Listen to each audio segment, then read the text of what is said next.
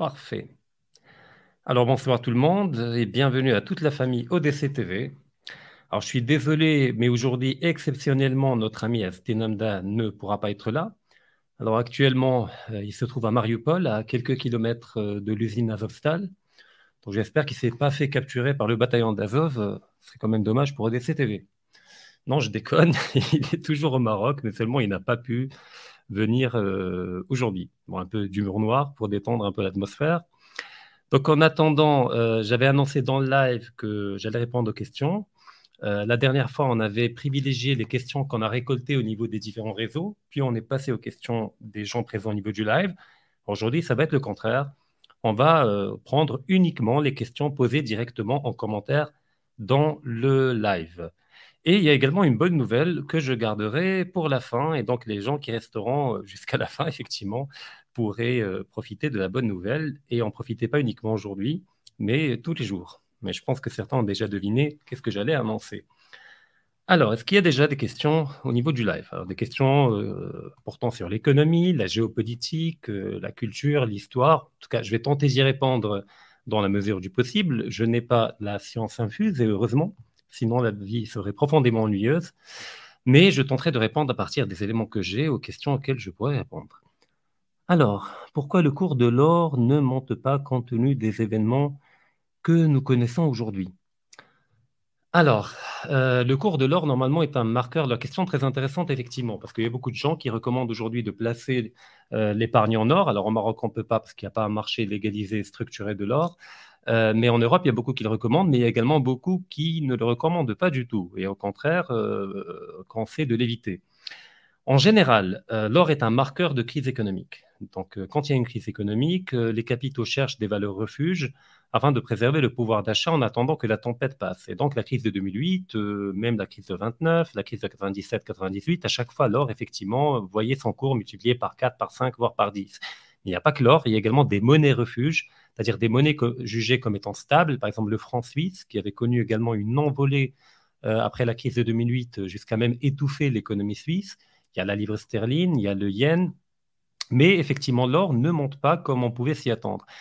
La première raison, c'est que quand euh, il y a un déplacement des capitaux, c'est en général un déplacement des marchés financiers, c'est-à-dire des spéculateurs, des fonds de pension, euh, des différents placements, vers le marché de l'or qui est dû à un effondrement de l'économie réelle. Or, aujourd'hui, ce n'est pas encore le cas. Euh, ce à quoi est confrontée l'économie réelle, c'est principalement une inflation euh, qui n'est pas tout à fait une inflation, mais on parlera plutôt d'une envolée des prix des cours des matières premières, le gaz, le pétrole principalement, mais également les matières alimentaires, qui est due à différentes raisons. Premièrement, une logique spéculative. Car depuis 2008, les banques centrales européennes, américaines, japonaises et britanniques ont adopté une politique monétaire expansionniste, c'est-à-dire qu'ils ont, pour dire simplement, eu recours à la planche à billets en créant des milliers de milliards de dollars et d'euros qu'ils ont injectés dans le système bancaire afin d'éviter un effondrement et une faillite euh, des principales banques européennes et américaines, et pour permettre aux banques de continuer à faire leur travail, c'est-à-dire prêter à l'économie. Or, ces dernières ont privilégié placer cet argent-là dans un secteur euh, plus lucratif à court terme, c'est-à-dire dans les marchés financiers, et par la suite dans les marchés de matières premières et alimentaires. Et donc aujourd'hui, quand on voit le prix du pétrole et du gaz et d'autres matières premières, bah, c'est plus l'offre et la demande qui réellement structurent le prix, mais c'est principalement les différents mouvements spéculatifs qu'il y a là. Donc tant que ces marchés sont lucratifs, il n'y a pas de raison d'aller vers l'or. Parce qu'aujourd'hui, l'inflation, on l'a subie nous en tant que consommateurs. Mais les spéculateurs, pour eux, c'est une orgie euh, économique actuellement. Euh, parce qu'à chaque fois, ils parient euh, à la hausse en achetant des contrats à terme de livraison de gaz et de pétrole.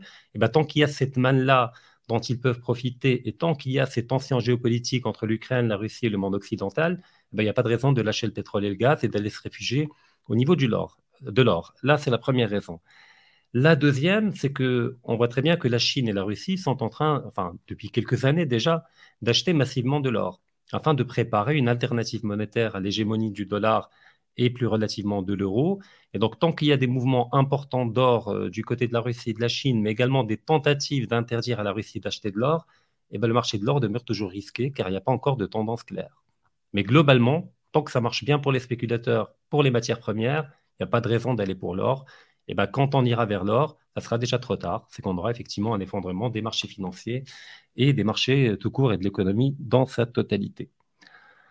Alors, on va chercher une question qui ne soit pas économique cette fois pour donner la chance à tout le monde. Parce que crise financière, on a toujours économie.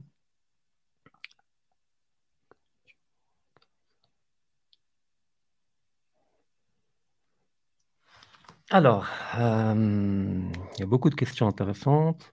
Bon, alors par rapport à Elon Musk, alors j'ai pas creusé le sujet, j'ai lu un peu de trois ou quatre articles par rapport au sujet, c'est que juste il y avait une clause de, vérification avant l'exécution d'achat.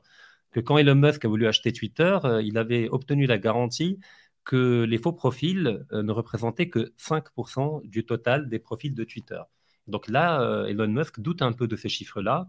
Et je pense qu'il a raison de le faire quand on voit que Twitter est peuplé de faux noms, de faux photos, enfin de lâches, euh, de gens pas capables d'assumer leur position, qui inventent de faux profils et qu'il n'a pas envie d'acheter euh, un truc totalement pourri de l'intérieur et que là, il y a une procédure de vérification avant d'exécuter l'achat. Donc, a priori, il n'y a pas de raison de s'inquiéter. Twitter finira par devenir un espace de liberté grâce à notre ami Elon Musk. Mais naturellement, tout est relatif, euh, car même Elon Musk, on peut lui trouver des cadavres dans le placard et et le neutraliser comme on a fait avec euh, d'autres. Alors, il y a des questions, alors je les comprends parfaitement, c'est des questions qui touchent le quotidien des Marocains, euh, la lourdeur des tribunaux, la question des conflits d'intérêts. Il y a plein de questions effectivement euh, fondamentales et très importantes. Seulement, la démarche d'ODC TV, comme j'avais expliqué avec Astin dans la première vidéo de présentation, ce n'est pas de décrypter l'immédiateté des problèmes mais plutôt d'analyser les causes profondes à l'origine de ces problèmes-là. C'est-à-dire qu'est-ce qui fait qu'à la fin, au final, on est confronté à une médiocrité, on est confronté à des conflits d'intérêts, on est confronté à un problème de non-communication entre l'État et les citoyens, à un problème de corruption quasi généralisée. Donc c'est la question des idées premières qui structurent la politique, qui structurent la pensée d'un État et qui structurent la culture d'un peuple que l'on analyse davantage que les, que les conséquences. Donc on est dans la cause de la maladie et pas dans la simple mais il y en a qui le font très bien. Je, je l'ai fait moi-même pendant des années euh, à la radio. Ce que j'ai compris, c'est que ça ne fait pas avancer les choses euh, au niveau concret, au niveau de la réalité. Euh, ça crée beaucoup de problèmes et ça ne change rien ni au niveau de l'État, c'est-à-dire ni au niveau du peuple marocain. Par contre, ce qui pourrait changer, c'est effectivement un travail en profondeur de pédagogie, c'est-à-dire de réinvestir le terrain des idées, le terrain des concepts, le terrain des grands enjeux, des grandes problématiques qui rendent possible tous ces petits tracas du quotidien qui pourrissent la vie de nos concitoyennes et concitoyens. Mais je, note en rien euh, la légitimité de vos questionnements. Je dis juste que ce n'est pas ma, démarche. Je l'ai fait pendant des années. On ne peut pas dire que ça a changé grand-chose au niveau du quotidien des Marocains. Peut-être que ça a éclairé beaucoup de Marocains par rapport à ça, mais de là à dire que ça a un impact, euh, je n'y crois pas trop. Alors, qu'est-ce qu'on a d'autre comme question? On va remonter le fil. Alors, par rapport à la diaspora, alors déjà, euh, au niveau du vocabulaire, euh, on ne peut pas dire qu'on a une diaspora, diaspora, marocaine, mais on a une communauté de Marocains qui résident à l'étranger. Car en général, le mot diaspora est connoté un peu pas négativement, mais c'est toujours relatif à un conflit qui a eu lieu ou à une crise profonde qui a, fait que des gens ont dû, dans l'urgence, fuir le pays parce qu'il y avait une dictature ou parce qu'il y avait autre chose. Dans le cas du Maroc, c'est pas ça. C'est principalement une migration qui, historiquement, a été économique euh, dès l'indépendance et même avant l'indépendance, qui a fait que petit à petit, couche après couche, il y a une communauté importante de Marocains euh, qui est devenue résidente de manière quasi permanente ou permanente en Europe principalement, mais un peu partout également dans le monde. C'est-à-dire quand quelqu'un quitte le Maroc pour aller habiter au Moyen-Orient, je sais pas, Dubaï ou en Europe, aux États-Unis, c'est pour fuir principalement le chômage, la misère, donc c'est pour des raisons économiques. Alors effectivement, comment on peut en profiter? Euh, déjà, on en profite, enfin, profite pas au sens péjoratif du terme, c'est-à-dire qu'il y a un échange intéressant, euh, déjà au niveau économique. je rappelle que les transferts des MRE en 2001 euh, une année qui est une année euh, de crise, puisqu'on sortait à peine de la parenthèse Covid, qu'il y avait euh, des problèmes de chômage et de, et de perte d'emploi au niveau européen, mais les Marocains résidant à l'étranger ont quand même transféré l'équivalent de 100 milliards de dirhams en une année, c'est-à-dire à peu près 9 milliards d'euros. Ce n'est pas rien, c'est quasiment 10% du PIB marocain. Euh, donc il y a une aide économique euh, qui est apportée par les Marocains résidents étrangers à leur famille, mais également une, petite partie qui prend la forme d'investissement. Mais ce n'est pas, là où, pas là où réside la richesse des Marocains résidents à l'étranger, c'est principalement dans le capital symbolique, c'est-à-dire le savoir-faire, euh, le potentiel technologique, le potentiel de diversification des investissements au Maroc. Parce que je rappelle qu'un quart, à peu près 28%, un peu plus d'un quart des Marocains résidents à l'étranger ont un diplôme de l'enseignement supérieur.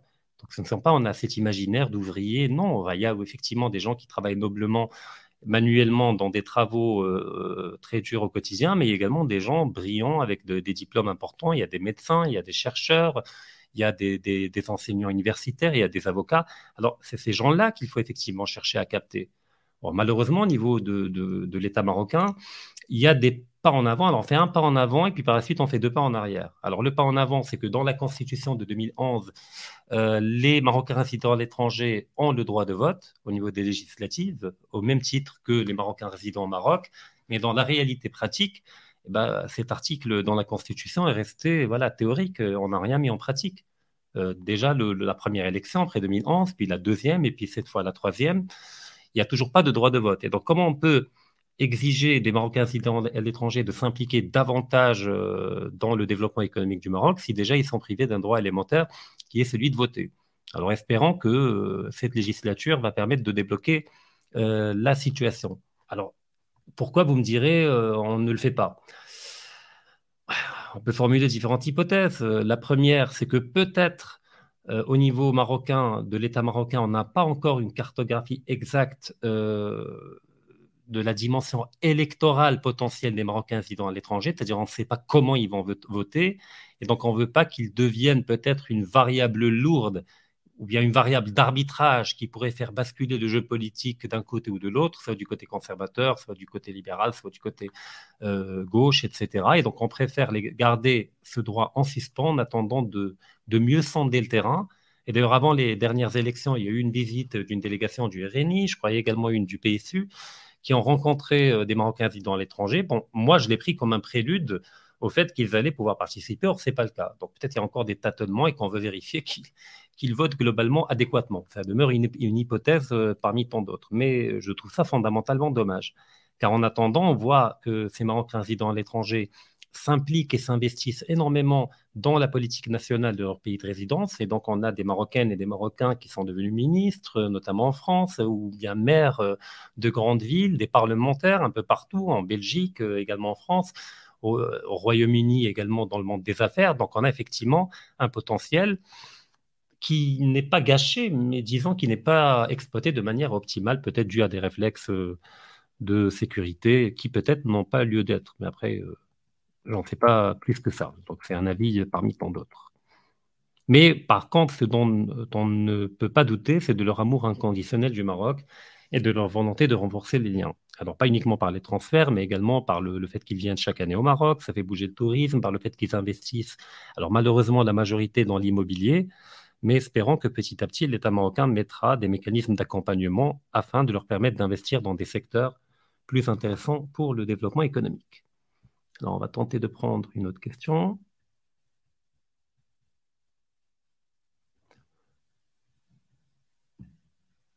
Voilà. Que pensez-vous Ça, on y a répondu?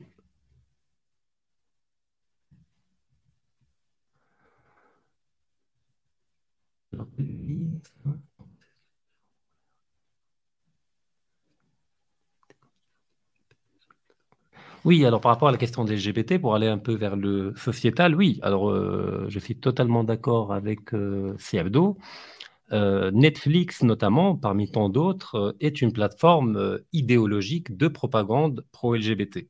Donc, il n'y a pas une série quasiment dans Netflix où il n'y a pas cette idée de cosmopolitisme multiracial, multiethnique, trop prononcé, c'est-à-dire pour être naturel, c'est-à-dire c'est réellement artificiel, c'est voulu, mais également au niveau sexuel, il faut absolument qu'il y ait un couple homosexuel qui soit féminin ou masculin, qui soit sympathique et gentil, de préférence le couple doit être composé d'un blanc et d'un noir, et de l'autre côté, l'hétéro blanc masculin en général joue souvent le rôle, euh, le rôle du méchant ou à la limite d'auxiliaire par rapport à, à l'héros, à l'héroïne, qui elle est plutôt proche de la dimension LGBT. Euh, tout simplement parce qu'effectivement, il y a une, ce qu'on appelle la postmodernité, parce que on n'a pas le temps d'entrer dans le détail, mais disons que les sociétés humaines vivaient pendant une longue parenthèse qu'on appelait la période traditionnelle, c'est-à-dire où la politique, l'imaginaire des gens était structuré selon la religion et la spiritualité, les différentes religions et spiritualités. Donc le monde avait un sens, la mort avait un sens, la vie, tout avait un sens globalement. Et donc c'était la question de la domestication du réel par le mythe et par le sens. Ce qui permettait qu'effectivement, on vivait peut-être pas aussi longtemps qu'aujourd'hui, mais on mourrait plus apaisé. On n'était plus en paix avec la mort, avec la maladie, avec un certain nombre de choses. L'émergence de la modernité qui s'est faite graduellement sur des siècles a fait voler en éclats cette lecture du monde pour la remplacer par une lecture rationaliste qui entend tout réduire à la raison. Et donc le scientisme, le fait de diriger la science en quasi-religion qui dirait la vérité contre l'obscurantisme des religions, a provoqué un certain nombre de révolutions politiques, notamment en Europe, un peu partout, mais également des révolutions industrielles, technologiques et mentales, euh, qui fait qu'effectivement l'esprit que l'on qualifie de cartésien, même si ce n'est pas tout à fait euh, euh, Descartes qui, à qui on peut imputer tout ça, en tout cas pas tout seul, a prédominé. Or, cette modernité-là est elle-même aujourd'hui en train d'être déconstruite parce qu'elle a engendré elle-même.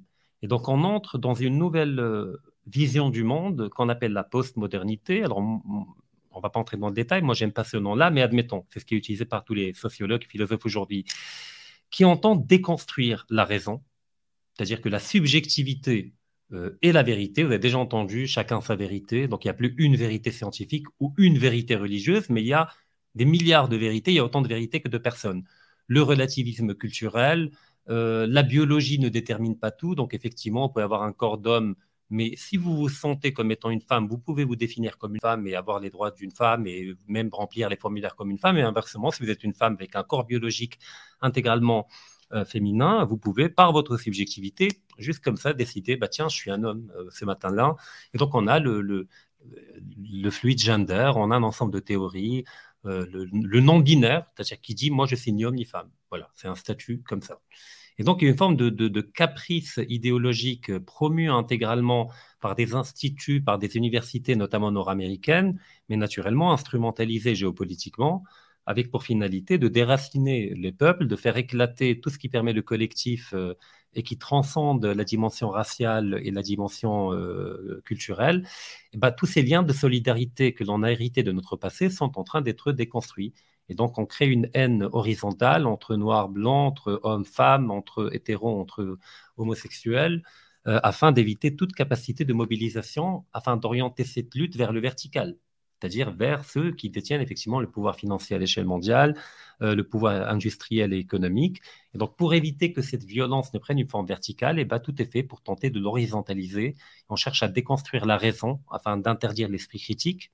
On a même inventé aux États-Unis le cancel culture, c'est-à-dire si quelqu'un ose aller contre cette pensée dominante du LGBTisme, du cosmopolitisme, eh ben, il est cancellé, c'est-à-dire qu'il est annulé, il est tué euh, digitalement et médiatiquement, il n'existe plus. Donc, euh, son compte Twitter est supprimé, Facebook est supprimé, sa chaîne YouTube, on le vire de son travail, il est totalement invisibilisé, il est tué symboliquement. Pas physiquement, heureusement, quoique, mais en tout cas symboliquement. Donc, il y a un vrai autoritarisme qui se cache derrière ce droit des minorités, qui se cache derrière cet alibi de la liberté. Et Netflix est inconditionnellement une vitrine euh, parmi tant d'autres. Donc peut-être, euh, moi je ne dis pas qu'il ne faut pas le voir, euh, vous pouvez le voir, mais ce que je vous recommande, c'est de regarder Netflix en tant qu'anthropologue, vous savez, ou en tant qu'ethnologue. Comme au début du siècle, il y avait quelqu'un, je sais pas, Claude Lévi-Strauss ou d'autres, qui allaient en Amazonie vivre avec une tribu primitive juste pour noter leur mode de vie, leur rituel. Bah, quand vous regardez Netflix, eh ben, imaginez que vous êtes en train de regarder des tribus primitives primitive en tout cas du point de vue de la civilisation, mais ultra moderne du point de vue économique, et observer comment ils vivent, voilà, leur décadence, leur déchéance. À la limite, prenez des notes quand vous regardez les films et les séries de Netflix, ça, j'ai rien contre.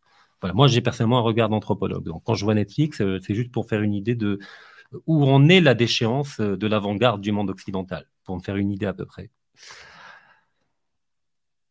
Alors, il y a quelqu'un, Ilias, qui recommande un livre. Alors, j'aime bien les recommandations de livres. Alors, un livre de Kerry Bolton, la perversion de la normativité ou de la normalité. Alors effectivement, je vais le noter et chercher à voir.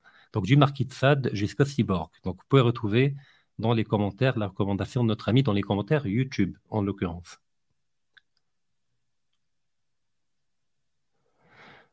Alors, euh...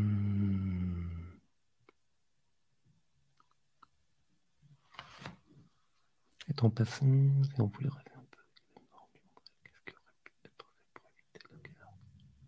Alors, qu'est-ce qui aurait pu être fait pour éviter euh, la guerre en Ukraine? Euh, Rien. C'est pas une question d'éviter la guerre, parce que effectivement, la question elle est louable, mais elle part de l'intention qu'au fait tout le monde voulait éviter la guerre, mais que malheureusement ils n'ont pas pu. Non, euh, enfin, L'unique pays qui voulait en réalité éviter la guerre, c'est la Russie, parce qu'effectivement, elle n'a pas envie d'avoir une guerre à ses frontières et d'avoir un pays instable avec des groupes armés et surarmés euh, par l'Occident. Mais il y a des guerres, euh, enfin, aucune guerre n'est souhaitable, mais malheureusement, il y a des guerres qui sont nécessaires. Parce que de l'autre côté en face, vous avez les États-Unis euh, qui, à travers l'OTAN, qui n'est que le bras armé de la puissance américaine, cherchent à encercler la Russie afin de provoquer une implosion de la Russie et indirectement de viser la Chine. Et donc, on a le dispositif militaire occidental qui n'a pas arrêté de se rapprocher des frontières russes depuis l'effondrement de l'Union soviétique. Bon, ça, je pense que vous le savez déjà. Et les pays baltes, la Lituanie, la Lettonie et l'Estonie, qui font partie de l'OTAN, eh ben, se trouvent à quelques dizaines de kilomètres de la deuxième plus grande ville de Russie, c'est-à-dire Saint-Pétersbourg. C'est-à-dire qu'un missile nucléaire qui partirait des, pays baltes, c'est-à-dire de l'OTAN, pourrait atteindre la deuxième ville de Russie en l'espace de quelques dizaines de minutes, même pas. Donc à un certain moment, on peut comprendre l'angoisse de la Russie qui se voit en train d'être encerclée en permanence. Et puis l'Ukraine a été l'objet de, plusieurs révolutions colorées dont la finalité a été de renverser un pouvoir euh, qui était neutre ou qui était plutôt pro-russe pour, pour convertir l'Ukraine en un État pro-occidental, mais davantage anti-russe que pro-occidental. Et donc on a encouragé un ultranationalisme ukrainien même un certain néonazisme ukrainien à travers les bataillons d'Azov et des différents mouvements qui se revendiquent de Bandera, qui avaient collaboré d'ailleurs avec les nazis lors de l'occupation d'une partie de l'Union soviétique par l'armée allemande. Et de ce fait, euh, en fait, personne de l'autre côté ne voulait éviter la guerre. Enfin, tout le monde voulait une guerre par procuration. Et comme le disent beaucoup aujourd'hui, euh, les États-Unis sont prêts à combattre la Russie jusqu'au dernier Ukrainien. Euh, car je rappelle qu'il n'y a aucun soldat américain sur le terrain. On surarme les Ukrainiens uniquement pour affaiblir la Russie. Et que malheureusement, l'Ukraine est un pays qui n'est plus souverain aujourd'hui. Donc même pour dialoguer, il n'y a pas avec qui dialoguer aujourd'hui à Kiev. Alors l'OTAN aurait, dû être dissoute euh, depuis la chute de l'Union soviétique, effectivement. Euh, ça n'a pas été fait malgré l'accord oral qu'il y avait. Mais de toute manière, euh, le projet américain n'a jamais été un projet de, mondialisation heureuse avec des États pacifiés, mais ça a été un projet hégémonique euh, déjà dès, qu'ils ont quitté la doctrine Monroe durant la Première Guerre mondiale. Et avec la Deuxième Guerre mondiale, les États-Unis ont pris conscience de leur potentiel de puissance qu'ils n'ont pas arrêté de déployer avec pour objectif une hégémonie mondiale et pas uniquement régionale où ils devront composer avec, euh, avec d'autres États. Donc de ce point de vue, l'OTAN, il était hors de question du point de vue américain de le démanteler tant qu'il peut servir. Quant à l'Europe, qui est aujourd'hui prise entre deux feux, mais qui est intégralement soumise politiquement aux États-Unis, et pour le comprendre, je recommande d'aller voir le dernier épisode d'Hegemon, où je parle du prix qu'un État doit être prêt à payer pour accéder à une souveraineté en termes de politique étrangère. Donc j'explique toutes les nuances par rapport à ça, mais l'Europe a fait le choix de la soumission intégrale. Or, ce que l'Europe, enfin, pas ne veut pas comprendre, mais ce que l'élite politique européenne fait semblant de ne pas comprendre, c'est que cette histoire de bras de fer entre Washington et Moscou n'a pas uniquement pour finalité d'affaiblir la Russie, mais de provoquer l'effondrement de l'Europe, notamment l'euro en premier, en tant que monnaie relativement rivale du dollar. Tout simplement parce que le dollar est condamné, est une monnaie qui est condamnée à l'effondrement du fait des politiques monétaires dont j'ai parlé tout à l'heure, menées depuis 2008.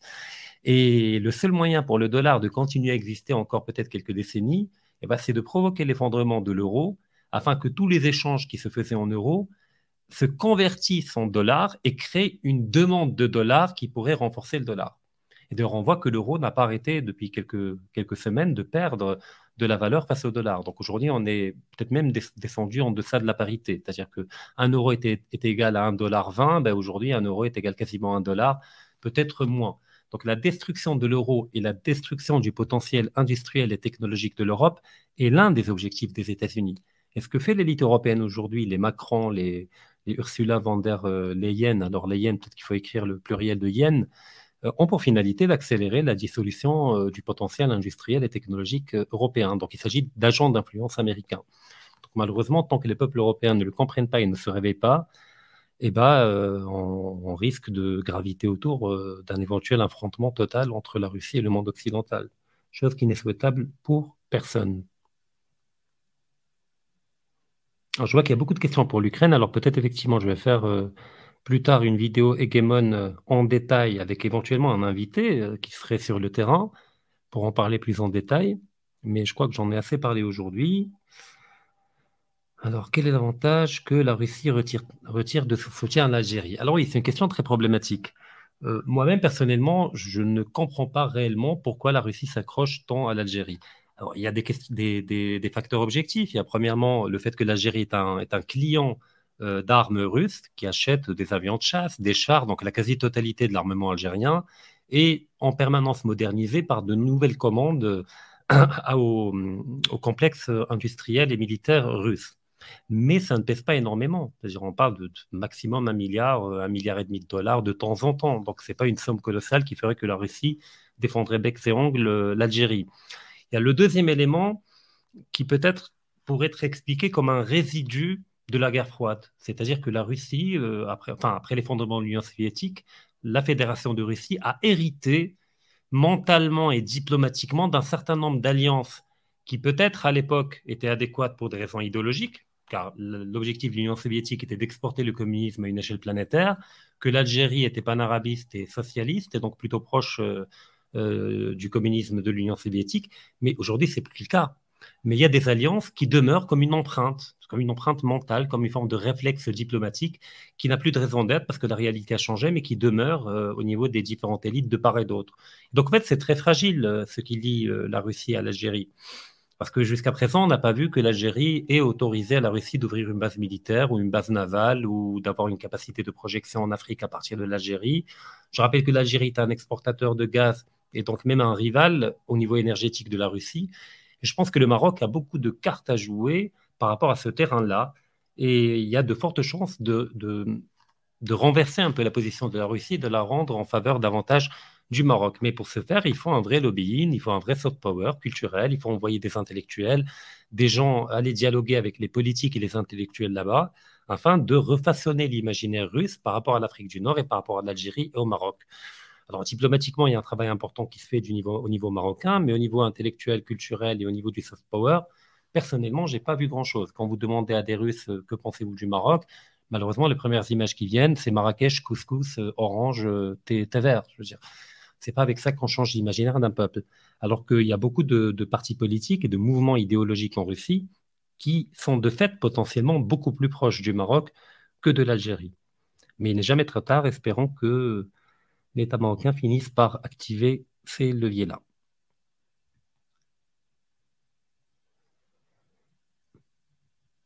Alors, quid de, la lecture dans la communauté? Alors, adultes et enfants, je vis en France, beaucoup sont sur les réseaux, mais sont de moins en moins de lecteurs et d'auteurs d'essais.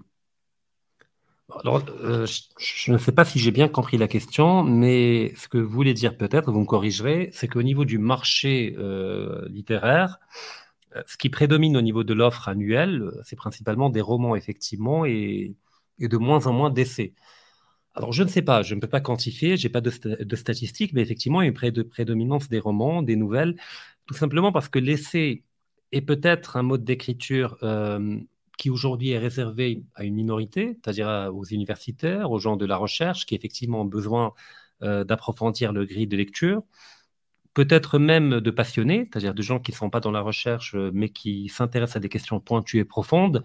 Mais du point de vue du marché, du point de vue de la rentabilité du livre, il est évident que les romans sont infiniment plus rentables du fait de la facilité de l'accès à la majorité de ces derniers. Effectivement, des romans très profonds. La question n'est pas de dénigrer euh, le roman, mais de dire que aujourd'hui, le marché du livre est dicté euh, par la logique même du profit et du taux de profit. Et donc, un livre qui n'est pas rentable, qui va être lu par 2000 personnes, euh, il a beau être le plus beau essai du monde, bah, soit vous l'autofinancez, vous n'avez aucune visibilité, soit il est publié, il n'est lu que par 2000 ou, ou 3000 personnes. sauf quelques essais vulgarisés. Alors, ce qui est à la mode aujourd'hui, euh, c'est de simuler euh, une profondeur, euh, mais de la romancer quand même. C'est comme le, livre de, comment il s'appelle, l'autre israélien, Homo sapiens, Homo deus, etc. Donc on fait une forme d'odyssée de l'histoire d'humanité en, maquillant le tout d'arguments scientifiques, genre c'est prouvé, c'est évident, mais c'est intégralement de l'idéologie. Quand vous voyez le narratif, la manière avec laquelle ce type d'auteur développe l'histoire de l'humanité, il est évident que ce n'est pas euh, de la paléontologie qu'il fait, mais c'est de, de la paléontologie ou bien de l'idéologie à l'usage de la paléontologie ou inversement. Donc il faut faire très attention avec ces best-sellers qui se vendent à des, à dizaines de millions d'exemplaires, qui ne sont pas des romans, mais qui ne sont pas non plus des essais, mais qui jouent un peu entre les deux, afin de pouvoir y introduire euh, de, l'idéologie. Mais bon, là encore, il faut les lire et se faire une idée. Le but n'est pas de dire de ne pas y aller. Mais malheureusement, le marché n'épargne aucun secteur euh, de notre réalité. Le livre euh, n'échappe pas à cette Harari. Alors merci à Ilyes qui me rappelle le nom. Euh, faut faire attention avec ce genre de livres. Il faut les lire, mais les lire avec un esprit critique et garder toujours une distance par rapport à ça. Alors,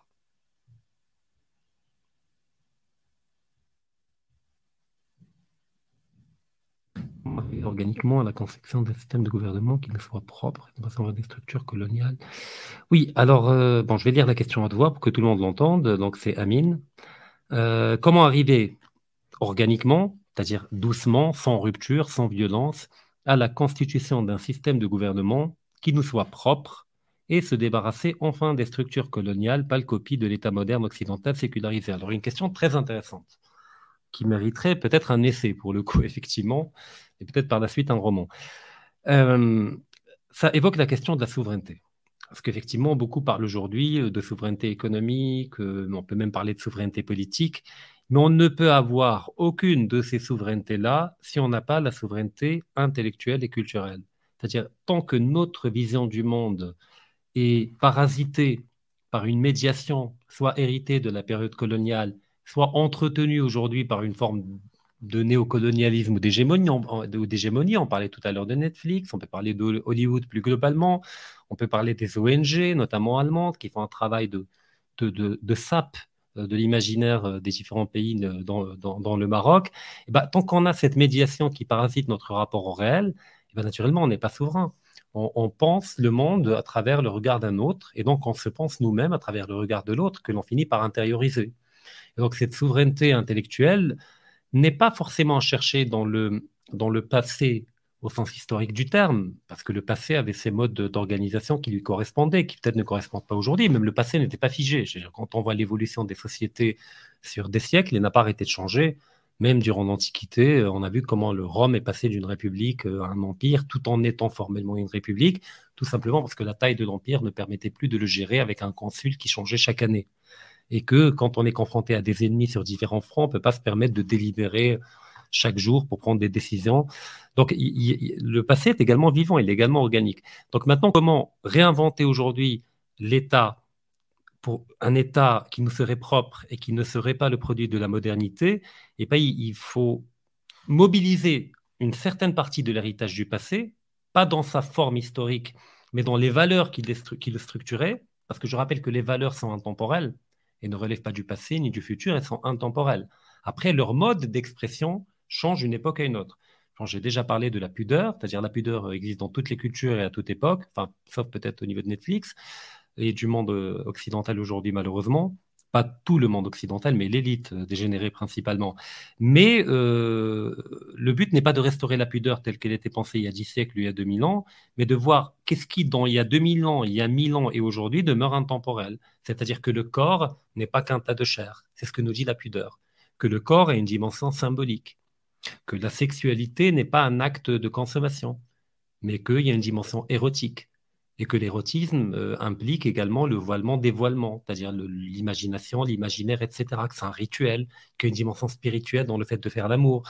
Donc tout cela est à restaurer, mais chaque culture l'a exprimé de différentes manières, et donc on a cherché dans la nôtre, et on a un héritage extrêmement important. Alors le melhoun, euh, notamment par rapport à la question de l'amour, euh, et de l'amour courtois, parce qu'on parle au niveau du monde occidental de l'amour courtois durant, le Moyen Âge, on a également notre amour courtois, mais il y a également Tawq al-Hamama de Ibn Hazm. Donc on a toute une littérature qui permet de renouveler un certain nombre de, valeurs, de rapport au corps, de rapport à l'espace public, de rapport à l'État, du rapport au pouvoir. Mais malheureusement, c'est interdit de le faire, car la modernité a, inscrit dans notre esprit cette idée que tout ce qui relève du passé est forcément archaïque, dépassé, et qu'il n'y a que ce qu'il y a de récent et moderne qui est bon à prendre. Et donc là, il y a un double piège, c'est-à-dire soit on adhère à cette idée de la modernité, que tout ce qui est ancien et vieux jeu est à jeter, et donc on entre dans le gouffre de cette dégénérescence. L'autre piège, c'est de dire avant tout était mieux, et donc on veut restaurer l'avant à l'identique, c'est-à-dire comment, comme les gens s'habillaient à l'époque, comment ils mangeaient, comment ils parlaient, comment, etc. Ça, c'est une caricature. Quand on restaure le passé dans sa forme historique, ça donne une caricature. Donc il faut échapper à ce double piège et de partir de l'idée qu'il ne s'agit pas de restaurer un mode de vie, mais de restaurer des valeurs. et de les rendre contemporaines, mais pas modernes, ce n'est pas la même chose. J'espère avoir répondu graduellement à ça. Donc, euh, tant qu'on n'a pas de souveraineté intellectuelle et culturelle, par un réenracinement, eh ben, on ne peut pas malheureusement parler de souveraineté politique et donc de repenser l'État en dehors du contexte moderne. Alors, alors êtes-vous favorable à un gouvernement se composant que de technocrates? Alors, question intéressante. Euh, d'abord, définir le technocrate. Alors, moi, je distingue fondamentalement le technocrate de l'expert. Alors, des experts au gouvernement, on en a certainement besoin. Des technocrates, non. Quelle est la différence entre les deux? Euh, tout, technocrate est un expert, mais tout expert n'est pas un technocrate. La première définition qu'on va donner, euh, comme dirait M. Jourdain, enfin le philosophe M. Jourdain dans, dans, le, dans le bourgeois gentilhomme de Molière. Euh, pourquoi? Le technocrate, c'est un expert qui érige la vision technique du monde en paradigme politique. C'est-à-dire que quand il va gérer la question des retraites, euh, des retraités, j'en ai parlé dans le précédent live, il va pas voir des aînés, euh, nos grands-parents, des êtres fragiles qui nous ont aidés quand on était petits, mais il va voir des dossiers, des dépenses, des charges, comment optimiser, comment réduire, politique d'austérité, coupe budgétaire, privatisation euh, de la santé, etc. Donc là, c'est la vision technique de l'expert qui devient technocrate quand il l'adopte comme vision du monde. Là, c'est effectivement un danger, c'est une déshumanisation intégrale de la société dans laquelle on vit. Par contre, un expert qui utilise son savoir-faire technique, euh, intellectuel, au service d'une cause humaine, mais bien sûr, je suis pour. Je serais même pour le fait que tout le gouvernement soit constitué d'experts porteurs euh, d'un amour euh, pour leur pays, pour leur patrie. Je rappelle que le Maroc actuel a été bâti après l'indépendance par des experts, pas par des technocrates par des ingénieurs, des polytechniciens qui sont allés en Occident acquérir les outils euh, de développement et de progrès technique, mais qu'ils ont mis au service d'un amour de la patrie euh, porté par leur patriotisme dans les années 60, 70, euh, qu'il s'agisse des ingénieurs qui sont allés étudier en Occident ou en Union soviétique, tous revenaient, ils ont été intégrés dans différentes structures étatiques, il y a eu des ministres, il y a eu également beaucoup de gens, beaucoup d'ingénieurs au niveau de l'ONE, les barrages hydroélectriques également ont été bâtis notamment par des, ingénieurs euh, qui ont étudié en Union soviétique, euh, entre autres. Donc là, c'est l'expert défendable. Moi, je défends l'expert patriote. Un expert, c'est quelqu'un qui, patriote, et enraciné, c'est quelqu'un euh, qui, quand on va lui demander de bâtir un pont pour relier, je sais pas, de rives, il va pas chercher à optimiser les coûts. Ça va pas être le premier réflexe, c'est comment faire moins cher. Ou bien peut-être on n'a pas besoin de ce pont. De toute façon, il n'y a que des pauvres qui qui habitent là-bas et les pauvres ne sont pas rentables, donc à la limite qu'ils crèvent. Ça, c'est le technocrate. L'expert, il dira comment bâtir un magnifique pont qui durera pendant des décennies, voire même pendant des siècles. Je rappelle qu'il y a des ponts bâtis par l'Empire romain qui tiennent jusqu'à aujourd'hui. Donc, comment bâtir un pont durable, solide, qui soit utile à la population locale, qui éventuellement ne coûte pas cher, mais sans pour autant que cela se fasse au détriment de la qualité et qui soit esthétiquement beau? Là, c'est pas un politique qu'il faut. C'est pas un homme de gauche ou de droite. C'est pas un idéologue. C'est pas un intellectuel. Enfin, c'est un intellectuel, parce qu'un ingénieur est un intellectuel, mais c'est un ingénieur patriote, qui aime son peuple, qui aime chaque village de son peuple, qui aime chaque petit patelin de son pays et qui aimerait le meilleur pour chaque citoyenne et citoyen marocain. Ce genre d'expert, euh, oui, je signe maintenant. Si on propose un gouvernement fait d'experts patriotes, je serai le premier à dire euh, on arrête avec gauche-droite. De toute façon, il n'y a plus ni gauche ni droite, ni au Maroc, euh, ni ailleurs. Mais on n'a que des rentiers de part et d'autre et des vitrines politiques pour des réseaux et des, et des groupements d'intérêts. Malheureusement, c'est ça la réalité de la gauche et de la, ce qu'on appelle gauche et droite au Maroc. Alors, le Maroc peut-il devenir une puissance régionale? Alors, on l'est déjà relativement. Alors, il peut le devenir davantage, mais pour cela, il faut investir dans le, ce qu'on appelle aujourd'hui, malheureusement, le capital humain. Moi, j'aime pas le capital humain. Il faut investir dans le peuple dans l'éducation du peuple, l'éducation publique euh, gratuite, de qualité obligatoire, investir dans la santé du peuple, ouvrir des espaces de liberté intellectuelle et culturelle, euh, financer la culture, avoir une doctrine culturelle, c'est-à-dire un ministère de la culture.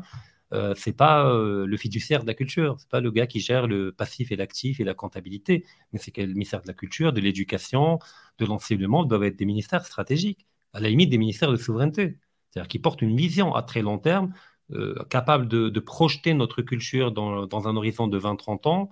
Alors, j'ai reçu dernièrement euh, Madame Lemia euh, dans l'émission Urgence économique à Finance News Hebdo. Effectivement, et, elle a cette idée que, par exemple, le cinéma marocain doit être dirigé par quelqu'un, par, un, stratège, par quelqu'un qui a une vision stratégique pour le cinéma marocain, qui veille au respect de l'imaginaire marocain et de la manière dont il est représenté au niveau du cinéma. Mais on n'a pas besoin d'un fonctionnaire pour gérer le cinéma, quelqu'un qui cherche juste à, rééquilibrer les comptes. Donc c'est ce qu'il faut en réalité pour devenir pleinement une puissance régionale, économique, industrielle, souveraine à tous les niveaux. Alors, vous devriez inviter des experts. Alors, effectivement, euh, vous avez parfaitement raison. On va inviter des experts à tous les niveaux. Euh, seulement, le problème, euh, c'est que le lancement de la, chaîne s'est fait. On attend d'abord déjà que ça touche un certain nombre de gens, d'avoir une communauté relativement intéressante et importante. Intéressante, elle l'est déjà, mais en termes de nombre, je veux dire, afin de pouvoir déjà convaincre des experts de venir. D'où le fait que je rappelle à chaque fois, abonnez-vous à la chaîne YouTube, à la page Facebook, et très bientôt, on invitera des experts du Maroc, mais également de l'étranger, pour parler de différents sujets.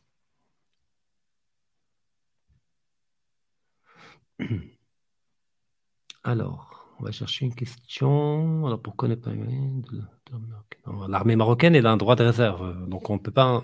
Enfin, j'aurais bien aimé, bien entendu, comme, euh, comme le monsieur qui pose la question, mais elle a un droit de réserve et donc on ne peut pas inviter un général ou un colonel pour nous parler de l'armée marocaine. C'est interdit et heureusement. C'est-à-dire ça doit demeurer euh, ça doit toujours faire partie du secret d'État. Par contre, on peut inviter des experts, effectivement, qui vont nous parler euh, de la doctrine militaire marocaine. Euh, il y en a quelques-uns qui, effectivement, le font. Alors, quelle perspective et moyens de fidélisation et de rétention pour une classe moyenne triplement taxée? Alors, effectivement, la classe moyenne, la pauvre, prend cher à tous les niveaux. Elle paye toutes les taxes quasiment. Elle paye l'IR à un niveau très élevé. Elle paye la TVA dans tout ce qu'elle achète euh, quasiment. Euh, elle est en général surendettée parce qu'effectivement, on ne peut pas dans le monde contemporain et a fortiori au Maroc déjà accéder au patrimoine euh, en contournant le crédit. On ne peut pas par l'épargne acheter une maison au Maroc quand on fait partie de la classe moyenne. C'est mathématiquement impossible. Parce qu'à chaque fois que vous épargnez, eh ben, chaque année, l'inflation vous grignote une partie de votre épargne.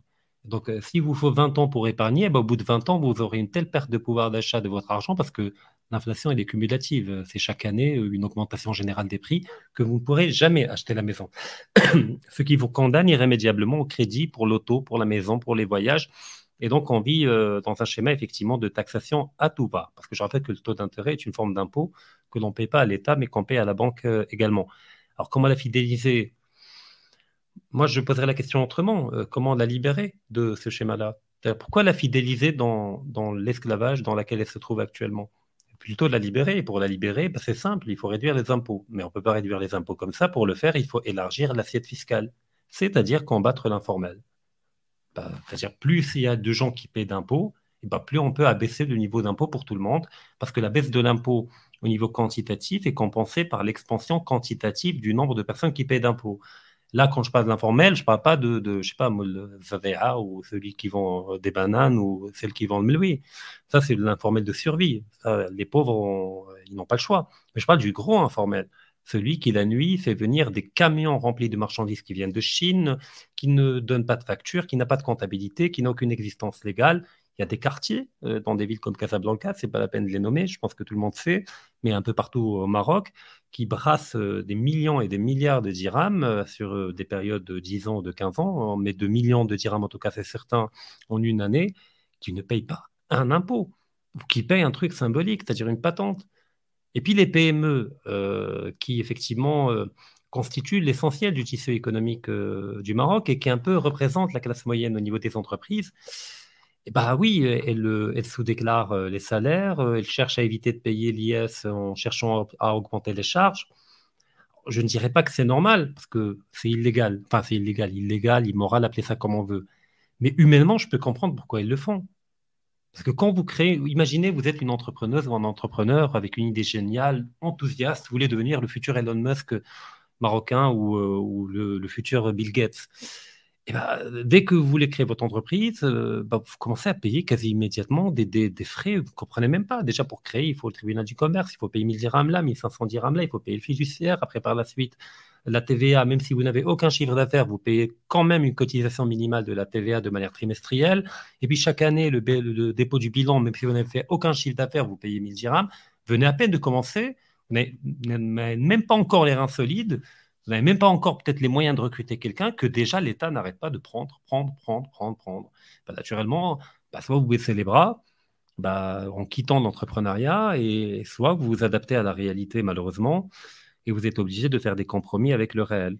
Donc, si vous voulez qu'il y ait moins de malhonnêteté dans le monde de l'entreprise, eh laissez les entreprises un peu respirer, en tout cas les premières années, le temps qu'elles aient les reins solides. Après, vous pouvez leur demander de payer des impôts. Mais au début, moi, je suis même pour le fait que quand une PME est créée, euh, les deux premières années, euh, ils ne doivent pas exister pour le fisc. Ils ne doivent pas avoir de leur côté du tout. Laissez-les. Laissez-les prendre pied. Laissez-les faire une clientèle. Laissez-les développer une masse salariale capable de recruter des gens. Bah, quand ils ont un chiffre d'affaires avec un résultat net intéressant, au bout de deux ans, bah, soit il fait faillite parce qu'il n'a pas marché, soit il marche. Et, dans ce cas-là, effectivement, ils peuvent payer pleinement les impôts. Mais le Maroc n'est pas un État qui encourage l'entrepreneuriat, euh, même s'il y a des démarches, il y a des initiatives. Mais au final, quand on fait une cartographie globale des avantages et des inconvénients, il faut vraiment être un lutteur euh, pour faire de l'entrepreneuriat au Maroc ou avoir des réseaux ou un capital initial ou un accès au crédit. Sinon, c'est totalement décourageant au Maroc. Vous payez tout le temps, tout le temps, même si vous ne gagnez pas d'argent.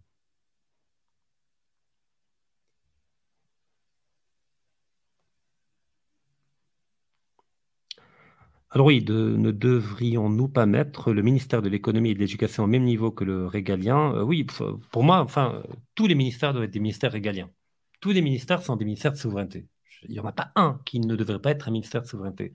D'où le fait que, voilà, quand on voit la déchéance et la décadence de, de la scène politique euh, marocaine, bah autant effectivement que des experts soient directement nommés, surveillés, euh, qui doivent rendre des comptes au Parlement, euh, rendre des comptes à Sa Majesté le Roi, et effectivement libérer les Marocains de ce jeu de dupes. mais là encore, pas de technocrates. J'en ai parlé tout à l'heure longuement, mais d'experts patriotes, et il y en a, il y en a beaucoup. Il y a des jeunes, il y a des gens plus âgés. Moi, je ne suis pas pour le jeunisme, je ne parle pas de l'idée qu'un jeune est fondamentalement meilleur qu'un senior. Mais je dis qu'il y a autant de jeunes que de personnes âgées qui sont intégralement patriotiques, qui ne rêvent pas d'avoir une villa euh, de 3000 mètres carrés, une 4x4 euh, de luxe, mais qui rêvent tout simplement de pouvoir mettre au service de leur nation leurs compétences. Il y en a beaucoup, j'en connais personnellement, des jeunes, des plus âgés, des MRE, des Marocains résidant à l'étranger, capables d'apporter. Mais dès qu'ils reviennent ou dès qu'ils cherchent à proposer des idées nouvelles ou, des approches nouvelles, eh ben, ils sont immédiatement confrontés au clientélisme, à la médiocratie, euh, au réseautage, à la corruption, euh, à la paperasse, à la bureaucratie, et ça décourage naturellement. Ça décourage. Et ça encourage les, soit les médiocres, soit les opportunistes, euh, soit les gens intelligents, mais pas de la bonne intelligence, hein, plutôt de la ruse davantage que de l'intelligence.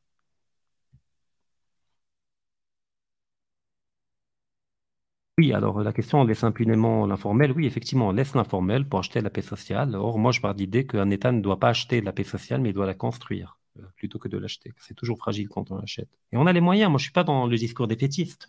J'essaye d'être dans une lecture réaliste euh, euh, de la situation concrète au Maroc, mais heureusement qu'il y a encore des opportunités, qu'il y a encore des moyens de lutter. Tout à l'heure, j'ai parlé de lutteurs, qu'on devait être avoir un esprit de combattant et de lutteur pour aller vers l'entrepreneuriat. Heureusement qu'il y en a. Il y a des jeunes très brillants qui, réussissent à fonder des PME, puis à grandir par la suite et même à s'exporter en Afrique ou en Europe. Il y en a et on doit suivre l'exemple. Donc tout ce que je dis, c'est qu'on a deux, chemins à prendre. C'est-à-dire soit on investit le champ du politique euh, par euh, une participation plus importante, en créant des mouvements politiques, en participant aux élections avec des jeunes de nouveaux visages, et pas les mêmes que l'on connaît qui tournent en boucle. Et là, on cherche à changer les choses en profondeur et de l'intérieur. À demande de, de s'inscrire dans la longue durée ou bien euh, on arrête d'attendre euh, des choses de l'État en disant, bon, si l'État fait un truc bien, tant mieux. S'il ne fait pas, de toute manière, je ne m'attendais pas à grand-chose. Et de compter sur soi-même, sur son propre talent, son propre courage, ses propres compétences, ses propres schémas de solidarité. Euh, le digital aujourd'hui permet d'accéder, bah, là, on se parle à des dizaines, à des centaines de kilomètres, chacun est dans une ville différente du Maroc. Donc il y a des opportunités qui permettent effectivement de, de briller, de réussir, d'échouer. On a le droit d'échouer, de réussir après mais plutôt de ne pas trop s'attendre euh, à des choses qui viennent de l'État. Comme j'ai dit, si elle vient, tant mieux. Si elle vient pas, euh, c'est pas grave. C'est un peu bon l'état d'esprit américain, même si aux États-Unis, euh, l'État a pendant très longtemps favorisé la libre entreprise. Aujourd'hui, c'est de moins en moins le cas. Alors, les travaux de M. Kunter Poli sont très intéressants et devraient s'élargir à l'ensemble du territoire. J'ai une connaissance très vague de ces messieurs. J'avais vu des vidéos passées. Alors, si vous avez un invité à recommander, un invité marocain ou une invitée marocaine qui euh, connaissent le sujet, euh, euh, volontiers. Donc, n'hésitez pas à nous écrire sur la page Facebook ou par mail des noms d'experts euh, à inviter. Je le ferai avec grand plaisir.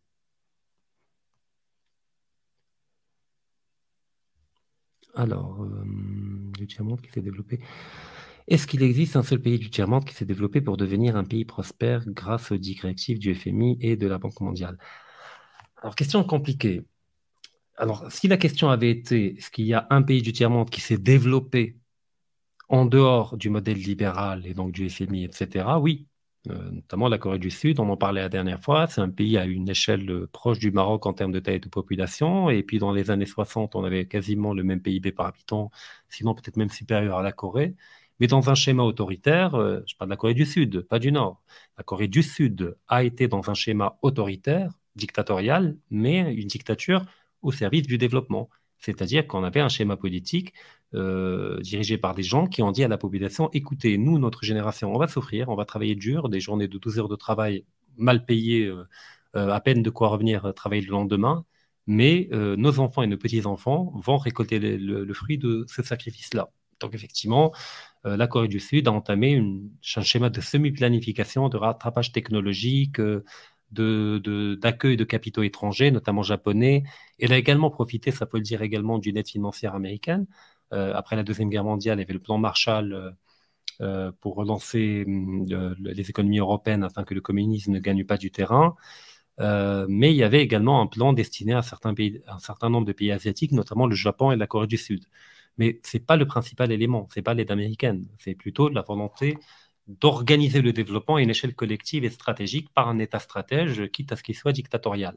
Maintenant, est-ce qu'un pays est arrivé à la prospérité dans un modèle libéral en partant du tiers-monde ou grâce au FMI Oui, euh, si l'on parle d'une prospérité formelle et qui relève de l'illusion davantage que du réel. C'est-à-dire, euh,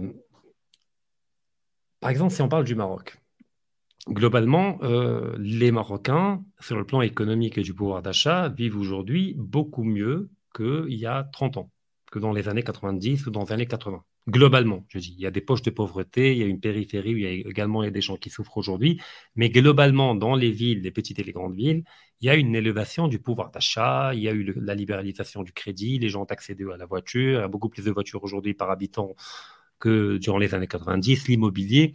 Tout cela, ce sont des marqueurs de prospérité. Donc on dit, c'est génial. Le Maroc a suivi les recommandations du FMI dans le cadre du plan d'ajustement structurel. Et voilà, on peut-être on n'est pas riche comme le monde développé, mais on est plus prospère qu'il y a 30 ans. Oui, mais c'est une prospérité volée au futur. Euh, c'est-à-dire que c'est une prospérité qui n'existe aujourd'hui que par de la dette, par de la dette publique, qui permet d'entretenir une croissance économique. C'est-à-dire on achète la croissance économique chaque année par de la dette, car si demain l'État marocain arrête de lever des fonds en interne et en externe, et donc réduit ses investissements publics, vous n'avez plus de croissance économique. On nourrit la croissance par de la dette publique. Et puis en interne, au niveau individuel, il n'y aurait pas tant de voitures s'il n'y avait pas le crédit. Donc envoyer des voitures neuves, W, etc., elles sont quasiment toutes achetées à crédit. Tous les gens qui habitent dans des maisons qui leur appartiennent, entre guillemets, eh ben, payent des traites de crédit qui font qu'ils ne peuvent pas démissionner, qu'ils ne peuvent pas perdre leur emploi parce qu'il y a une traite de crédit à laquelle ils ne peuvent pas échapper. Euh, donc, au fait, c'est une illusion, cette prospérité dans laquelle on vit. Peut-être que c'est un passage obligé, euh, en espérant que le privé prenne la relève de l'État et que l'investissement privé devienne important, que l'économie se diversifie. Euh, je l'espère, mais on peut, voilà, on peut espérer beaucoup de choses dans la vie. Mais dans la réalité, c'est un schéma d'illusion. C'est-à-dire quand qu'on vole au futur de la croissance par de la dette qu'on rend actuelle aujourd'hui. On a l'impression effectivement euh, d'avoir un pouvoir d'achat qui formellement a augmenté. Effectivement, on peut acheter une voiture, un laptop, euh, enfin pour la classe moyenne supérieure et la classe moyenne, euh, mais c'est le crédit qui est le moteur de cette prospérité et pas une industrie diversifiée avec de l'export de haute intensité technologique, etc. Peut-être que ça viendra, mais moi je fais le diagnostic actuel. Mais en tout cas, il y a des pas en avant qui ont été faits dans le domaine industriel depuis une dizaine d'années, notamment dans l'automobile, qui ont permis au Maroc effectivement d'accueillir, en tout cas pas de posséder, mais d'accueillir un capital productif important et donc d'obtenir un, transfert de savoir-faire. Pas de technologie malheureusement, mais un transfert de savoir-faire. Donc on verra ce que l'avenir nous réserve. Mais restons toujours optimistes. Oui, alors nos élites euh, sont francophones et francophiles, d'où notre problème des lourdeurs bureaucratiques, les fortes taxes. Et... Non, alors, il y a effectivement le, premier élément qui est, à mon avis, correct. Euh, quand je dis non, c'est pas non, vous avez tort euh, dans votre question. C'est non, moi je crois, je pense différemment, c'est tout. Après, peut-être vous avez raison. Mais oui, nous avons une élite francophone. la, la, langue au Maroc est donne lieu à une stratification, à une hiérarchie économique et donc politique, c'est-à-dire que le monde de la banque, par exemple, est francophone, d'accord? Les commerciaux à la banque, les contrats, euh, tout ça, c'est globalement ce qui domine, c'est le français. Quand on voit les grands immeubles de sièges d'entreprise, et eh ben, plus vous montez vers les étages supérieurs, et eh ben, plus moins on parle déjà et plus on parle français. Et plus vous descendez vers l'accueil, et eh ben, plus et l'agent de sécurité, plus on va vers déjà. Donc la langue est un système de hiérarchie. Il y a déjà Eden qui en parle, qui en très bien. Il y a une vidéo sur YouTube, vous pouvez la trouver. Donc c'est un système de hiérarchisation des, strates économiques. Euh, donc on a une élite arabophone, oui, mais qui globalement n'a pas le poids de l'élite francophone. D'où le fait qu'on des fois on me dit des reproches dans les commentaires, mais pourquoi vous ne faites pas des vidéos en déjà Pourquoi vous ne faites pas des vidéos en arabe? Écoutez, euh, le premier réflexe qui me vient, c'est les gens qui me reprochent de ne pas faire des vidéos en déjà, c'est de leur dire euh, faites-la vous. Travaillez, lisez, méditez, faites des schémas de réflexion par, rapport à des problématiques complexes, créez une chaîne YouTube et faites des vidéos en déjà. Mais après, je me dis, bon, je comprends pourquoi il le dit. C'est qu'effectivement, il faut toucher un large public. Mais le problème, c'est qu'il y a déjà des gens qui le font très bien, euh, en Dalija et en arabe. Et deuxièmement, euh, mon but n'est pas de parler euh, à la quantité, c'est-à-dire un nombre important, mais qui ne va pas permettre de changer les choses, mais de parler de cette élite qui, elle, peut changer les choses. Donc, c'est de faire passer des idées patriotiques et de ramener l'élite francophone dont une partie, pas toute, il y a une élite francophone qui est patriotique, qui aime le Maroc, qui parle l'arabe déjà parfaitement, mais qui est francophone du fait de sa formation. Je veux dire, moi, j'ai étudié l'économie en français, je ne l'ai pas choisi à la faculté, faculté Mohamed V, dans ton de Kenitra. Euh, l'économie n'est pas enseignée en arabe au Maroc, ça c'est un fait. Il n'y a pas de master en macroéconomie en arabe. Donc ça, on ne l'a pas choisi. Donc, euh, ayant étudié l'économie en, français, ayant étudié les articles scientifiques en français ou en anglais, et puis les livres d'économie en français, donc à un certain moment, on ne peut pas reprocher à l'individu qui a eu ce parcours-là de pouvoir parler euh, d'économie euh, uniquement en français, ou en tout cas, s'il le fait en arabe, il le fait beaucoup moins bien qu'en français. Mais disons que c'est un choix éditorial de s'adresser pas uniquement à l'élite, parce que l'élite, je ne parle pas de l'élite uniquement des gens qui ont le pouvoir économique ou politique, on fait tous partie d'une élite, euh, du fait de notre capital culturel, du fait qu'on se pose ce genre de questions-là que je vois dans les commentaires, ça fait que l'on fait partie d'une élite, euh, pas économique peut-être, euh, en tout cas je souhaite que vous fassiez partie de l'élite économique, mais d'une élite symbolique, intellectuelle. Et donc, cette élite-là, moi, je cherche tout simplement à dialoguer avec elle, à échanger avec elle, afin d'encourager son enracinement dans le patriotisme marocain, ce qui m'a pas empêché également, à côté de faire des interventions en déjà, en arabe, vous pouvez trouver sur YouTube. Il suffit d'écrire mon nom en arabe, à vous trouvez des vidéos en arabe et en déjà. Donc, ce n'est pas une question d'impossibilité ou de limite, mais une question de choix de combat. Pour moi, la langue est un instrument de combat, et donc je l'utilise en tant que tel, pour toucher la partie francophone marocaine, qui, de fait, euh, est l'élite euh, marocaine comme j'ai dit, pas uniquement économiquement, mais euh, culturellement, euh, symboliquement, etc. Alors, on va ajouter encore deux questions, parce qu'on a dépassé une heure. Alors, bon...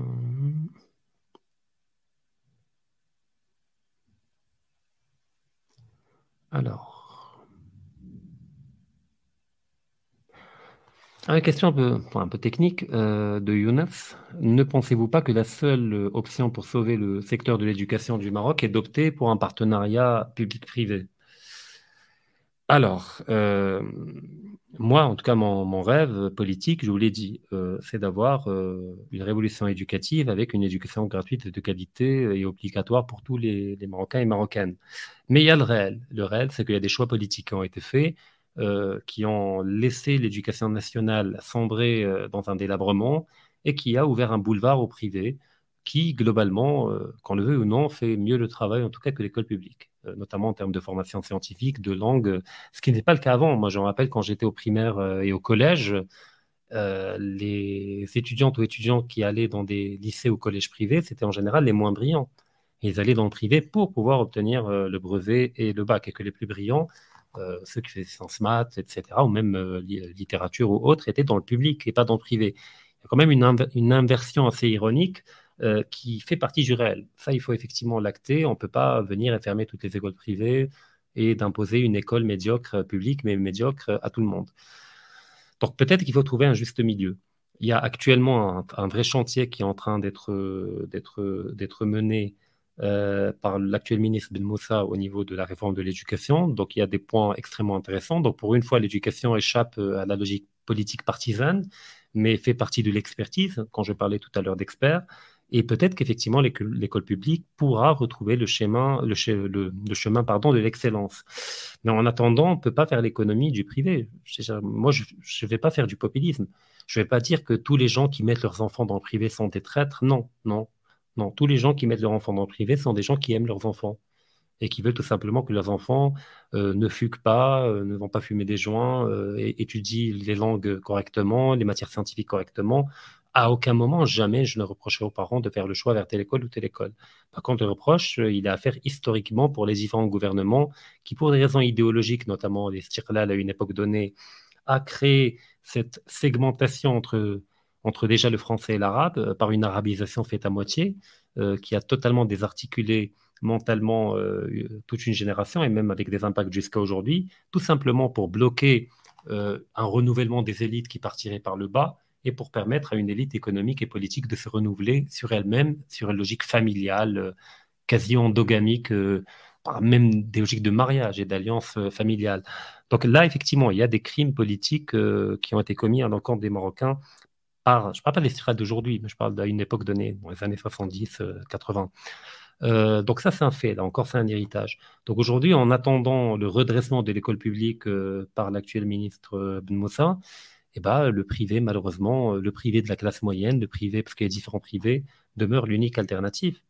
Et donc oui, peut-être en attendant un compromis, un partenariat entre public et privé pourrait être une démarche transitoire. Mais mon objectif demeure toujours l'école publique et l'alphabétisation de toutes les Marocaines et Marocains, parce que ça demeure quand même une honte euh, qu'en 2022, on ait encore à peu près 40%, 35% d'analphabètes au Maroc. C'est énorme, je veux dire.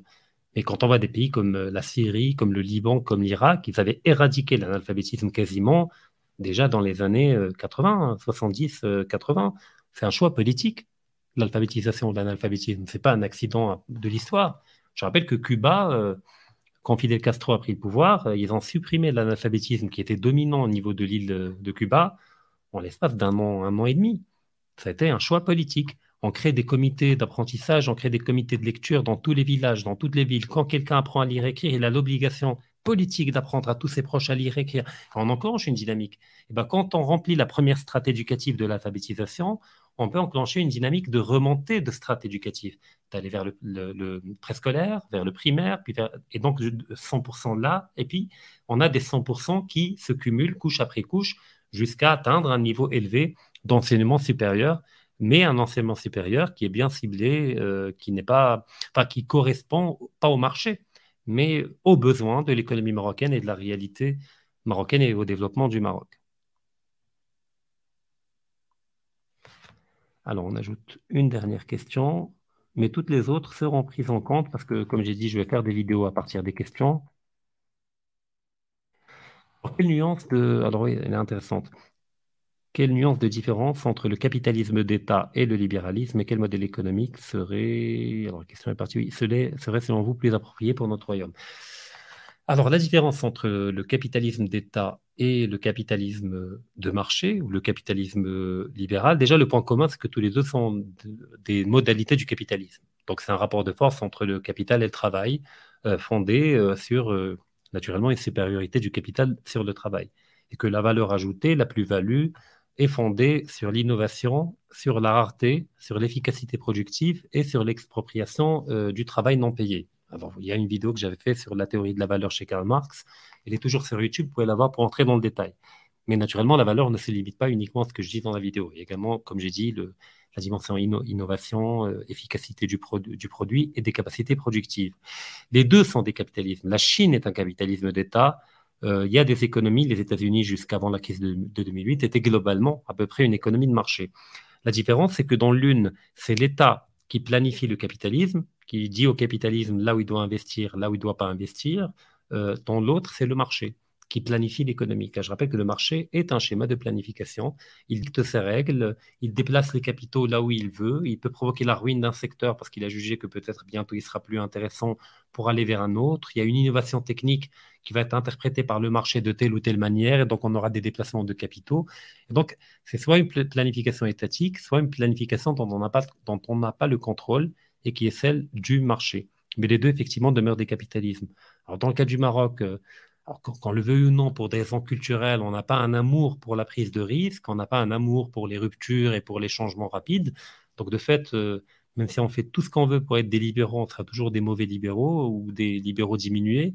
Euh, donc, effectivement, autant faire un choix adéquat à notre culture, bah, quitte à être dans le capitalisme, parce qu'on est quand même condamné à y être euh, d'une manière ou d'une autre, et ben autant avoir un capitalisme domestiqué par le politique ou même chevauché par le politique. C'est-à-dire on a un marché, mais qui est dompté par le politique qui euh, dessine les contours, qui lui donne les limites et qui des fois lui, montre la direction qu'il doit prendre et la direction qu'il ne doit pas prendre. Mais après, le problème, c'est pour avoir un capitalisme d'État stratégique sur le long terme au service de l'intérêt général, eh ben, il faut qu'il soit dirigé euh, par une élite euh, patriotique, enracinée, avec une vraie vision et de vraies compétences. Mais quand on voit la démocratie marocaine et le système politique marocain dans sa globalité, pour l'instant, c'est extrêmement compliqué. Car une main toute seule ne peut pas applaudir. Et bien, tant qu'on n'a pas une élite politique euh, au niveau des partis, tant qu'on n'a pas de production intellectuelle et conceptuelle, ben, on ne peut pas faire grand-chose. Quand vous voyez la Chine, vous avez des, centaines de milliers de personnes extrêmement brillantes, surdiplômées, capables de servir l'État chinois. En Maroc, il y en a également, bon, pas des centaines de milliers, vu la différence d'échelle démographique. Mais il y en a, mais ils sont totalement découragés, ils sont totalement dégoûtés. Dès qu'ils entrent dans l'administration publique, ils sont immédiatement castrés parce que quand vous êtes brillant, vous avez des rêves et que vous voulez travailler et que vous êtes dans un milieu qui vous tire vers le bas, euh, bah, quelque part, vous, vous, faites, automatiquement des ennemis parce que vous devenez un miroir qui renvoie aux gens qui vous entourent euh, fait, leur médiocrité. Et ça fait mal à ces gens-là. Et donc, ils se défendent collectivement en cherchant à vous casser et à vous ramener dans le rang. Parce que quand vous brillez, bah, vous les aveuglez. Quand vous cherchez à vous extraire de la médiocrité et de l'horizontalité, eh ben, vous devenez un miroir qui reflète leur non-volonté de travailler. Parce qu'au fond, on critique euh, les politiques, etc. Au fait, on a tous en nous, en tant que Marocains, un, petit rentier qui dort à l'intérieur. C'est-à-dire, on rêve toujours d'intégrer, enfin, beaucoup de gens rêvent d'intégrer la fonction publique euh, pour avoir un salaire tranquille, pouvoir aller le matin un peu tard, puis le vendredi sortir avec pour prétexte la prière du vendredi et ne pas revenir on n'aime pas travailler, enfin on n'aime plus travailler. On avait une génération qui aimait travailler. Donc cette question du rapport au travail est à repenser également intégralement. C'est-à-dire comment réconcilier les Marocains avec l'effort, avec le sacrifice, avec le travail. Et eh ben, pour le faire, il faudrait donner l'exemple, et l'exemple devrait être donné normalement par l'élite euh, politique et économique. Bah, tant qu'elle est rentière, et eh ben, elle sert de référentiel et d'alibi et d'exemple à tous les Marocains qui reproduisent le même schéma. Mais heureusement qu'il y a des gens qui sortent de cette logique-là, qui travaillent dur et qui arrivent tout de même à s'imposer malgré la médiocrité ambiante.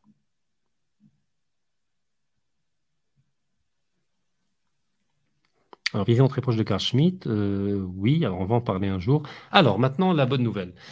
La bonne nouvelle, c'est que désormais, tous les podcasts, euh, toutes les vidéos de ODC TV, euh, qu'il s'agisse des Game On, des Conoclash ou des lives que l'on fait actuellement, sont désormais disponibles en podcast MP3 sur Spotify, Deezer, Amazon Music, et attendez, je vais vous dire, pour ne pas dire de bêtises, je vais vérifier quoi d'autre, sur Podcast Addict, bon ça je ne connaissais pas, mais je l'ai mis quand même.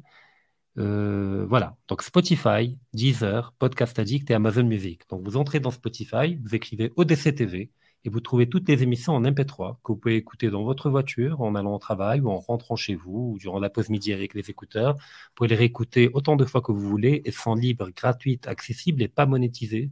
Donc profitez-en et même ce live-là, je vais le mettre ce soir euh, sur Spotify, Deezer et les autres plateformes.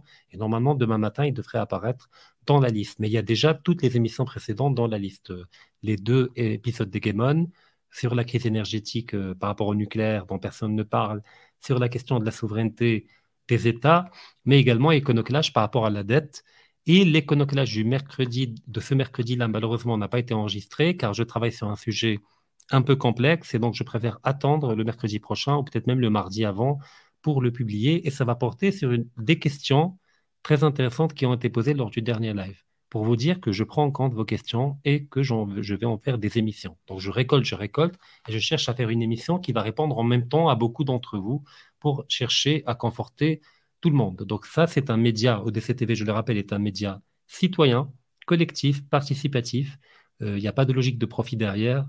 On partage euh, notre savoir-faire, euh, notre vécu, nos lectures, nos méditations, notre travail pendant des années. Et j'aimerais également que vous partagiez le vôtre à travers les questions que vous posez, mais également à travers des propositions, à travers des critiques euh, par rapport au format des émissions. Peut-être que vous avez des visions plus approfondies par rapport à des experts. Si vous-même vous êtes expert ou experte dans un domaine donné, n'hésitez pas à nous écrire un message, éventuellement avec votre CV, juste pour pouvoir voir euh, où on peut vous inviter par rapport à quelle thématique. Et euh, on le fera avec plaisir. Nous, on part de l'idée que ce n'est pas mon média ou celui d'Astin, mais c'est nos médias, notre média, nous tous. Après, comme j'ai dit, tant qu'on peut tenir euh, au niveau de la gratuité intégrale, on le fera. Mais si à un, certain moment, vous voulez développer ce média, parce que honnêtement, notre rêve avec Asdin, c'est que ce média devienne un média, euh, euh, comment dire, une sorte de coopérative médiatique qui appartiendrait à tous les auditeurs qui contribuent à son financement et qui deviendrait un média 24 heures sur 24 c'est-à-dire avec des journalistes patriotes, euh, cultivés, capables d'apporter une, plus-value, avec des émissions nombreuses et avec une logique de boucle où de 7 h du matin jusqu'à 7 h du matin, 24 h et 24, on aura le JT de, qui sera présenté de notre manière, avec notre regard, euh, des émissions, des documentaires qui pourraient être filmés. Donc ça, c'est un rêve relativement lointain, mais qui est possible. Si on s'y met collectivement, on pourra le faire. Mais en attendant, voilà, on partage avec vous gratuitement tout ce qu'on peut partager. On ne vous cache aucune information, aucun, savoir-faire, aucune analyse. Et je vous remercie de votre fidélité. Donc, bienvenue à Spotify et Deezer pour nous écouter en MP3 quand vous voulez. Alors, ça pourrait être ouvert à la diaspora marocaine en France, oui, bien entendu. Comme je dis, pour moi, vous n'êtes pas une diaspora, vous êtes des Marocains qui habitent à l'étranger, vous demeurez nos frères et sœurs, et ça, ça ne changera jamais. Donc, euh, frontière par frontière, État par État, tous les, euh, toutes les Marocaines et Marocains peuvent participer. Donc, euh, pour l'instant, c'est totalement gratuit. Et ben, le jour même où ça deviendra payant, ça ne sera pas obligatoire. C'est-à-dire que vous payez ou non, le, le contenu demeurera gratuit. si vous voulez payer, c'est juste pour contribuer et le montant que vous voulez. C'est-à-dire qu'il n'y aura pas de montant imposé pour pouvoir vous abonner. Donc, vous pouvez juste soutenir le média quand vous le voudrez, au montant que vous voudrez, euh, mais pas maintenant. Maintenant, c'est gratuit, il euh, n'y a rien qui est demandé, mais il sera toujours gratuit. Donc, les amis, je vous remercie encore une fois pour votre fidélité, pour votre curiosité et pour votre fraternité, car je vois qu'il y a une belle ambiance au niveau des commentaires, euh, une surenchère positive, et moi je, rêve de voir tous les toutes les Marocaines et Marocains dans cette surenchère de profondeur, de complexité, de vouloir comprendre à tout prix.